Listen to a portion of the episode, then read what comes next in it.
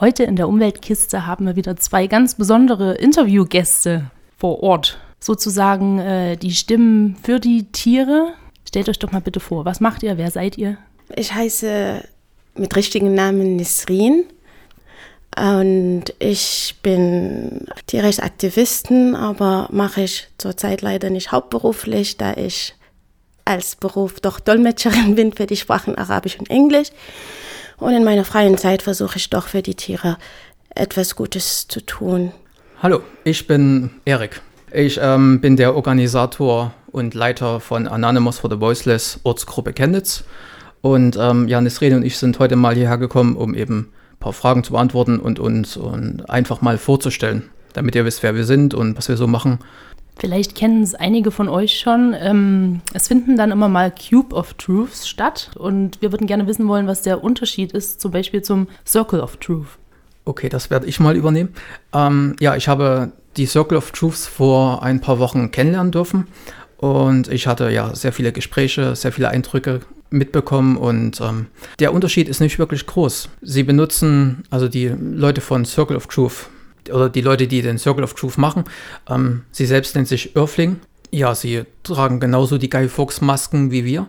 Sie haben sie jedoch grün angesprayt, um das grüne Ding ähm, ja, voranzubringen. Ähm, ja, sie stellen sich eben nicht in einem Würfel auf, sondern in einem Kreis. Sind sie genug, schaffen sie den Kreis. Sind sie es nicht, dann machen sie genauso wie wir ein Viereck. Dabei tragen sie genauso Schilder wie wir. Sie benutzen Monitore wie wir. Sie verteilen ihre eigens ähm, erstellten Visitenkarten. Ja, im Großen und Ganzen sind wir Brüder, würde ich mal sagen. Oder Geschwister. Nur die Cubes of Truth gehören halt zu der Organisation Anonymous for the Voiceless und die Circle of Truth oder die Circles of Truth ähm, gehören zu Earthlings. Earthlings, genau, das ist der Hauptunterschied.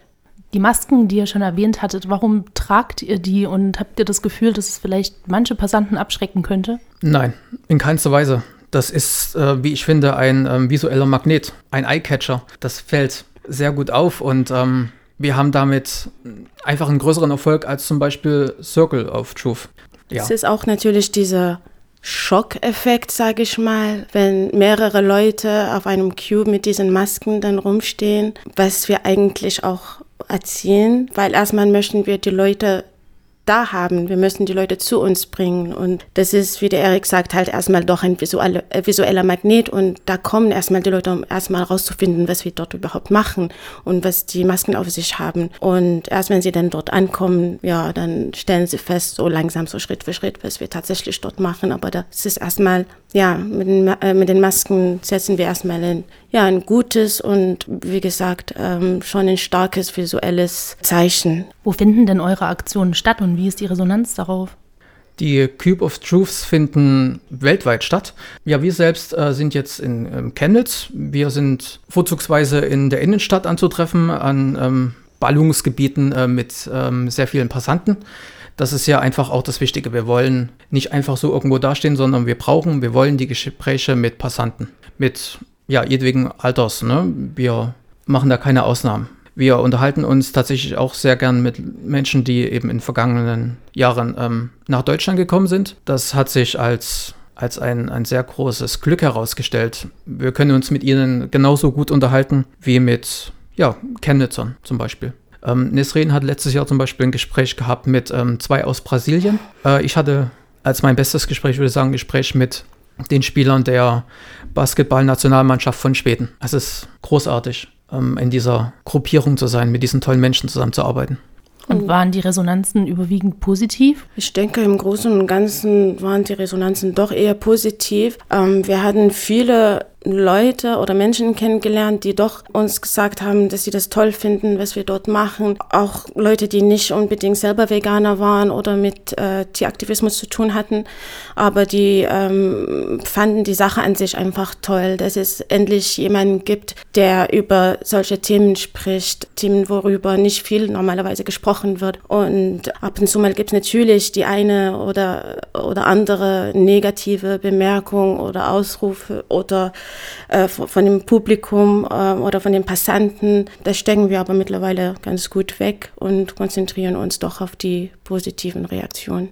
Habt ihr in der Laufe der Zeit äh, eine Veränderung feststellen können in Bezug auf die Passanten, die Reaktionen von denen, jetzt im Vergleich zu vor einem Jahr vielleicht, dass sie eventuell sensibler geworden sind? Also ich denke allgemein so in dem ähm, in den allgemeinen Medien wird langsam doch mehr gesprochen.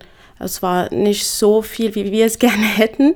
Es ist immer noch, äh, es passiert immer noch viel hinter den Kulissen und es gibt immer noch versteckte Informationen, die nicht ankommt bei den Leuten da draußen. Aber im Großen und Ganzen haben wir dann doch gemerkt, dass die Leute einfach offener für die Themen sind. Die haben erstmal die Grundinfos, weil die es schon mal in irgendeiner Doku gesehen haben oder davon von einem Freund, der vielleicht zufällig auch Veganer ist, gehört haben. Also es spricht sich mittlerweile um, der, der Begriff vegan ist nicht mehr so ein Fremdbegriff oder es ist nicht mehr so ein Fremdwort, wie es sogar vor einem Jahr war. Das hilft uns natürlich jetzt mittlerweile doch besser oder einfacher an den Menschen jetzt ranzukommen als früher.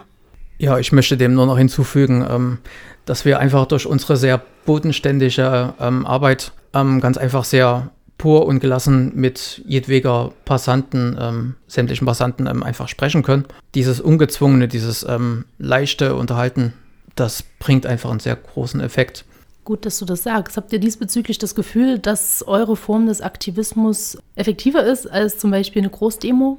Also ich finde unsere Form des Aktivismus schon sehr, sehr effektiv und ja, wenn ich mal sagen darf, doch effektiver ist als andere Formen von Aktivismus, weil, ähm, wie der Erik gerade sagte, das ist ein eins zu eins Gespräch, das ist ein persönliches Gespräch, was wir führen mit den Menschen. Das heißt, die Menschen ähm, haben erstmal nicht diese, also wir geben den Leuten das Gefühl, dass die uns wirklich alle Fragen stellen können. Wir sagen auch den Leuten, wir waren schon mal da, wo ihr jetzt äh, seid. Wir sind nicht, also die meisten sind nicht als Veganer geboren. Ich bin mittlerweile 40 40. Ich bin erst vor anderthalb Jahren Veganer geworden. Das heißt, ich habe fast 38 Jahre Fleisch gegessen. Ich war nicht mal Vegetarier. Äh, und, und, und diese Art von Aktivismus bringt dann, ähm, gibt diesen Leuten doch das Gefühl, dass wir auch nur Menschen sind und ähm, dass wir genau wissen, wo sie mal waren. Wenn wir solche Sachen sagen wie, ja, ich verstehe dich, ich war schon mal da, ich weiß, was du jetzt äh, meinst, wenn du sagst, dass das schwierig ist. Ich weiß, Käse, ja, und das gibt uns, äh, also diese Form von Aktivismus gibt uns die Chance, also bei, bei vielleicht einer geringeren Zahl an Menschen mehr zu schaffen, als vielleicht bei einer Großdemo, wo ähm, vielleicht in, in dem Sinne mehrere Leute erreicht werden können, aber nicht in diese intime und intensive Art. Wir sind zwar ähm, im Großen und Ganzen alle Veganer bei unseren Demos, na, also es dürfen auch Vegetarier teilnehmen. Sie haben dann allerdings eben aufgrund der der Bestimmungen bei uns eben nicht das Privileg, ähm, im Outreach zu sein, die Gespräche zu führen. Ne? Und es ist eben so, jeder ist ähm, eben auch noch etwas anderes. So hat sich eben ergeben, dass wir eben auch Ärzte bei uns haben. Wir haben Polizisten. Ähm, wir haben einen, äh, ja, wir haben Anwälte, Manchmal Sänger. Bauer.